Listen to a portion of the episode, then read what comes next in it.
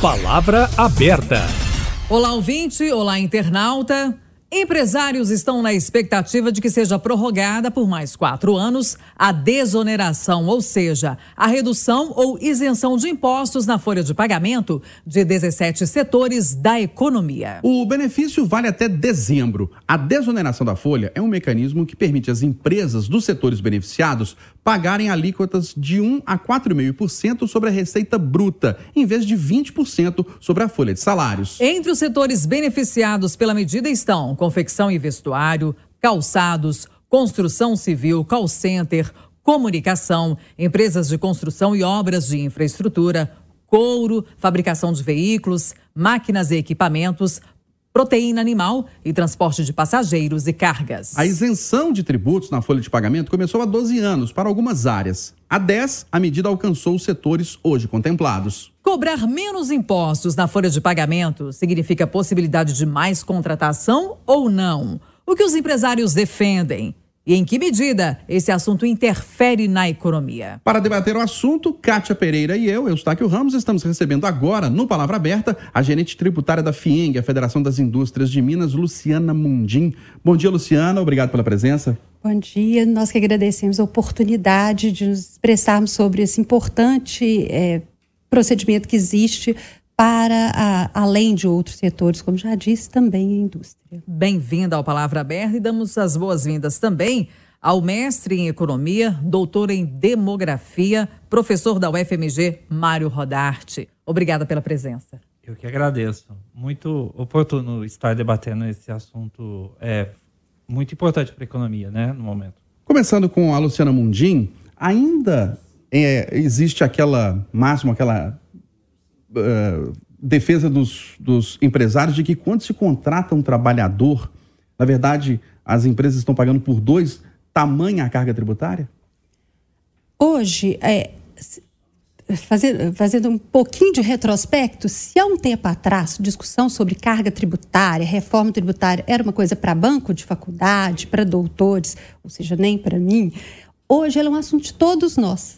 Então, quando nós falamos de algum tipo de desoneração, muitas vezes o que nós estamos falando é trazer um tributo que é cobrado no Brasil ou em Minas Gerais para mais perto de uma realidade mundial que, é que a gente convive.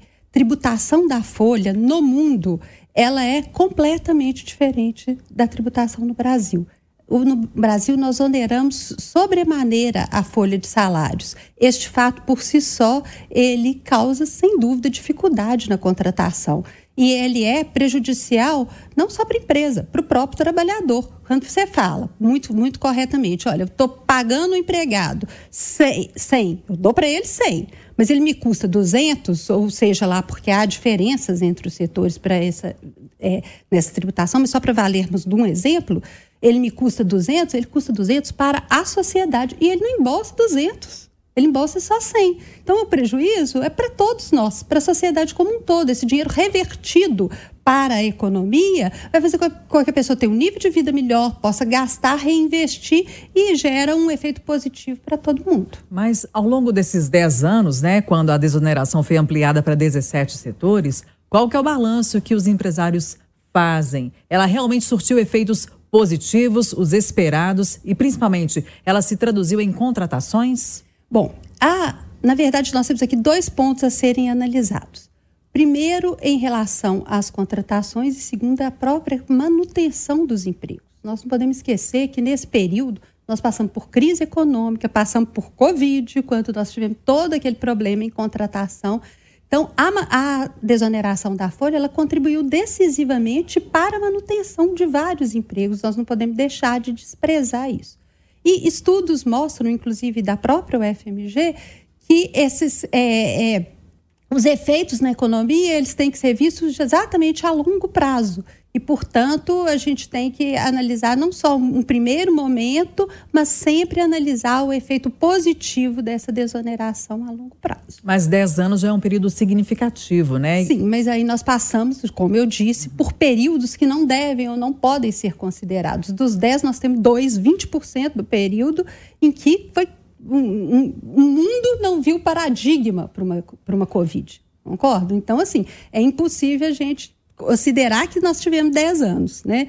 E a, a própria desoneração da folha, me parece, além de para o próprio empresário, para a economia, um assunto que está palpitante, que todos percebem, até quando o próprio governo já se manifestou de que uma segunda etapa da reforma tributária, junto com a tributação da renda, ele analisará sim a tributação da folha, não só para esses setores, mas para todos os setores. E por isso que nós defendemos que ela deva ser prorrogada até o final do ano, para que a gente tenha, é, ela deve ser prorrogada até que nós tenhamos uma solução definitiva para um problema inerente à economia brasileira. Vocês estimam quatro anos.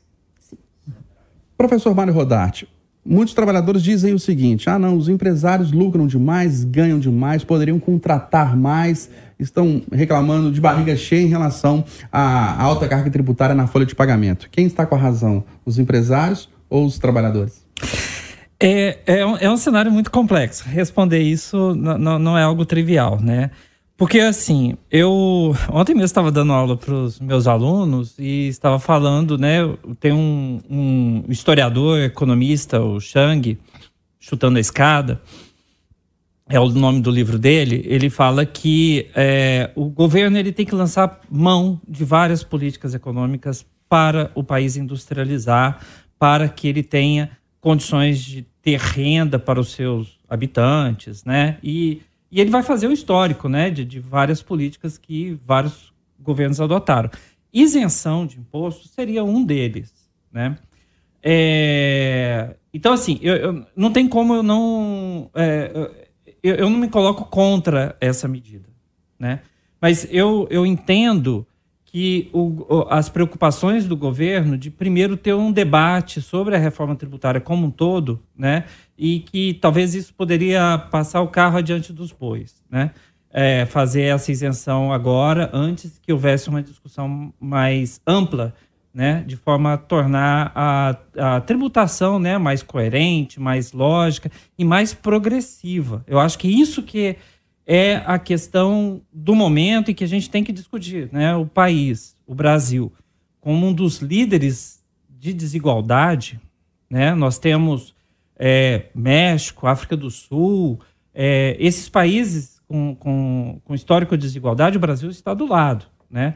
Então, assim, a reforma tributária tem que ser muito no sentido de aumentar a progressividade, aumentar é, tributação sobre lucros, sobre dividendos, né? E também acho, considero que, que, que é muito lógico essa questão de você re reduzir a tributação sobre folha de pagamento, sobre contratação de trabalhadores, né? Então, é, acho muito plausível isso, né?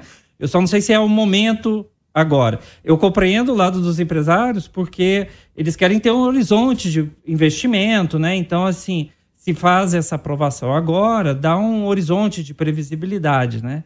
Mas tem uma coisa que eu estava notando quando eu estava fazendo uns exercícios, né? Tão logo eu fui chamado para o debate, né? Eu peguei os dados da RAIS, do CAGED, para acompanhar o que estava acontecendo nesses setores que foram contemplados por essa isenção, que já tem uns 10 anos, né? Já vai fazer uns 10 anos. E o que eu observei é o seguinte: não houve aumentos de contratação é, tendo um grupo de controle lá é, dos outros setores não atendidos, né? É, tem isso que a Luciana mesmo falou, né? Assim, pode ser que é, pudesse ter tido uma redução do número de trabalhadores, né? É, caso não tivesse tido essa política, né? Então, assim, é, mas assim, não houve um diferencial. Isso está posto. Assim, se, se você acompanhar os dados de 2012 até 2021, que foi o último dado disponível da RAIS, né, não houve aumento do emprego. Mas tem essa questão mesmo, assim. Pode ela pode que... ter sido decisiva para a manutenção de empregos num período crítico. Exato, exato. Mas, é, então, então é isso. E, também tem uma outra crítica por trás, né, de alguns economistas, e eu, eu concordo parcialmente, sabe? É que o seguinte, entre várias políticas econômicas que o governo pode lançar a mão para ativar a economia, a isenção ela tem um efeito que pode não acontecer. É diferente de você fazer um gasto. Tipo assim, você, você lança um projeto para incentivar construção, infraestrutura. é, elege um setor e fala assim, olha, nós vamos ter que construir tais tais coisas. Isso ativa a economia quase que de forma instantânea. Né? A construção civil ela tem um impacto enorme, assim, ela é, encadeia com vários setores, né? Porque ele ativa ramos da indústria, construção pesada, é, é, quer dizer, a construção, é, quer dizer, a, a indústria siderúrgica, né? De bens intermediários, enfim, tem uma série de encadeamentos e além do que você reduz muito o número de desempregados, né? Nessa, aumenta os salários, coisa e tal. Então, assim, você tem políticas que dão uma resposta mais rápida, né? A isenção, ela depende da articulação de alguns uh, de outros agentes, né? E por isso pode não ter o impacto imediato. Então, assim, numa situação ainda que você tem uma taxa de emprego ainda alta, está caindo, né? Isso é muito positivo. É, há que se discutir outras políticas também. Ô, Luciana, para o ouvinte internauta entender, quando se contrata um trabalhador lá com carteira assinada, o que, que o empresário paga de imposto que pesa demais no, no gasto dele por mês? A, a, essa própria tributação direta da folha é, é um setor, é um, um parâmetro decisivo, pesa consideravelmente. Esses 20%? É, é, esses 20% pesam. Agora, logicamente, nós temos também outras questões associadas, mas que nós não estamos considerando aqui, porque elas, pelo menos em algum momento, elas se revertem ao trabalhador, como, por exemplo, o fundo de garantia, é um custo da mão de obra, mas esse se reverte ao trabalhador. Então, o que nós estamos discutindo aqui, pra, até como efeito de política pública, embora eu possa concordar que a isenção muitas vezes ela não seja é, realmente vista com tanta facilidade, e, e aí eu vou retornar ao que efetivamente nós defendemos, que é a necessidade de uma modificação profunda nesse sistema. Porque, por muitas vezes, a isenção, ao, ao contrário da construção civil, que você vê subir no prédio, né? então, a isenção ela fica tão obscura dentro de um sistema tributário complexo, extremamente complexo, e a oneração que existe no nosso sistema tributário, um imposto sobre o outro. Por exemplo, quando a gente compra alguma coisa, a gente vê ICMS 18% lá. Não é 18%, gente. Quer, quer saber, não sei nem se a pessoa que está pagando sabe, sabe de verdade quanto que é. Às vezes é muito mais que isso, às vezes é menos, porque o sistema é complexo. A oneração de um sobre outro tributo, ou seja, Mão de obra é custo de produção. Custo de produção é preço. ICMS incide sobre preço. Então, você tem um efeito nisso bastante importante para a economia. Por isso que a gente defende, a FIENG defende, é que é, a longo prazo é que deve ser analisado. Embora nós estejamos falando aqui de 10 anos, infelizmente, por ter sido um período com outras complicações, nos parece que talvez não tenha sido suficiente ainda para essa análise. Associado a isso, nós estamos vivendo uma mudança muito grande de, de realidade não só de produção, como da nossa vida, né? Então, é, a indústria 4.0 é, é uma realidade, então a, a, mão de obra tem sido, tem sido necessário mais da mão de obra, né? No Senai nós vemos isso com os cursos de capacitação que nós temos, então, é, é, é, esse aprimoramento da mão de obra, então a, a massa salarial, o emprego fica de melhor qualidade? Então, todas essas questões têm que ser analisadas também. Professor Mário Rodarte, a longo prazo, embora o senhor concorde, né, de certa maneira, que a desoneração nesse período de 10 anos ela foi importante para a manutenção de empregos, no futuro, a longo prazo, é possível que a gente tenha que encarar outros desafios por causa dessa medida? Por exemplo, na questão previdenciária ou outros efeitos na economia? É, tem, tem esse aspecto, né, que causa uma. É, um, quer dizer, na verdade, esse. Nós estamos falando de um outro problema um pouquinho maior, né? Que é a questão do envelhecimento populacional, né? Essa, essa isenção, né? Essa são de 20% é, é, sobre a folha que vai para a Previdência, é, liga com esse outra, outra questão. É, é, a gente precisa de um sistema previdenciário bem capitalizado, né? Para dar conta das necessidades da nossa população que está envelhecendo né? Então, é, mas isso seria, eu acho que um outro debate ainda. Só que a gente tem que é, pensar ainda formas é, inteligentes, né, de não é, desestimular a produção, mas ao mesmo tempo manter esse esse processo de de, de, de, capitalização do sistema previdenciário, tendo em vista o nosso processo de envelhecimento. Né? Tem aumentado realmente a esperança de vida, as pessoas estão, é, estão ficando vivendo mais e, portanto, essas necessidades vão ampliar. Ô, Luciana, no caso dos empresários, quando há uma crise, uma dificuldade financeira é, de uma empresa, a, o que a gente percebe em muitos casos é que o, a primeira vítima é o trabalhador, né? Ele é demitido. Não há possibilidade dos empresários, por exemplo, reduzirem custos em outros setores da empresa ou diminuir um pouco a margem de lucro para manter, tentar manter o emprego do trabalhador mesmo no momento de crise? Eu vou pedir desculpa para discordar apenas de um ponto. Não, a primeira vítima não é o trabalhador. A primeira vítima somos todos nós. Né? A empresa sofre. Ninguém demite por, por que acha legal demitir. Né? A gente, a, a, a, é importante a gente ver uma empre, a empresa como um agente social que ela é. E é, é de suma importância, a gente defende que assim nós devemos ver. Então, eu, eu acho que não é o trabalhador o primeiro que sofre. Sofremos todos nós. Isso é o, uma possível demissão, ela é o final de uma cadeia. Não é, não é o primeira, não é a primeira coisa que o empresário pensa, com certeza não é, né? Agora, o que, que a gente tem que, que, que a gente tem que acreditar, voltando aqui um pouco nesse, nessa questão da desoneração da folha. Se nós tivermos um custo menor da mão de obra, este efeito positivo na economia não vai até gerar exatamente um incremento do consumo, um incremento da própria, é, da, da, própria empresa e, portanto, gerar esse emprego, garantir este emprego e ainda reverter para a sociedade? É assim que a gente vê, assim que nós acreditamos que acontece. As suas considerações finais, professor Mário Rodarte, o senhor concorda com a Luciana Mundim?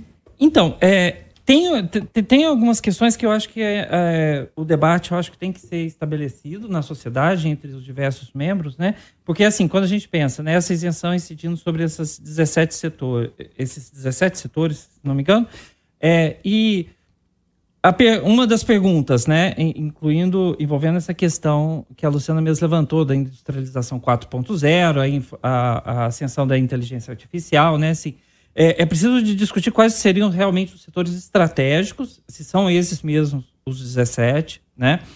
E também pensar também outras formas de políticas econômicas que podem ativar de uma forma mais instantânea a economia, né? É, talvez indo mais para o lado do investimento, aumento do gasto, ele possa ter um, um resultado muito maior em termos de ativação da economia, que é uma coisa que a gente precisa muito. Vale a pena dizer é, nos últimos seis anos, a economia andou de lado. É, e principalmente na questão aumento do emprego e aumento do rendimento. Né? Nós estamos vivendo uma situação agora, né, pelos últimos dados do IBGE, muito inéditos, assim, um crescimento da massa de é, massa de rendimentos, aumento dos salários. Então, assim, nós estamos num momento alvissareiro, né? Então, assim, houve uma certa é, uma certa situação agora melhor para a gente poder discutir de uma forma mais tranquila quais seriam as políticas para a gente voltar a ter uma economia muito pujante. Né? quais é seriam demanda... essas medidas? Hã? Quais seriam essas medidas básicas assim? É, aumento do investimento em alguns setores estratégicos. É, a gente tem que reverter o processo de industrialização. Para mim, isso é um ponto é, chave, sabe? Não é que é, a gente tem que reinventar a roda, estimulando setores que foram estimulados no passado, não. A gente tem que pensar assim, qual é a indústria moderna, o que, que vai nos colocar numa situação confortável em termos de geração de renda, geração de emprego. Uma coisa que sobressai muito a ideia de que, assim, é, tem aumentado muito a qualificação dos trabalhadores, né? Então, a gente precisa também é, fazer políticas econômicas para crescer o setor industrial que também demande esses trabalhadores qualificados. Do contrário, vai ter o que a gente já tem tido, a gente tem visto nos últimos anos, né? Fuga de cérebros, né? É, para outros países, né? Isso a gente tem que reverter, com certeza. Nós estamos encerrando Palavra Aberta de hoje. Debatemos aqui a desoneração da folha de pagamento, assunto que os empresários gostariam, medida que os empresários gostariam que fosse prorrogada por mais quatro anos. Recebemos aqui a gerente tributária da FIENG, que é a Federação das Indústrias de Minas Gerais, Luciana Mundim. Muito obrigada pela contribuição. Até a próxima. Muito obrigada. Eu que agradeço a oportunidade. Recebemos também o professor de Economia da UFMG, mestre em Economia, doutor em Demografia, Mário Rodarte. Professor Mário, obrigado pela presença, pela contribuição. Um grande abraço. Eu que agradeço a oportunidade. Muito obrigado. E você, ouvinte internauta, pode acompanhar as edições do Palavra Aberta nos nossos canais digitais, entre eles o YouTube e também o Spotify. O Palavra Aberta está no ar todo sábado aqui no Jornal da Itatiaia, a partir das 8h25.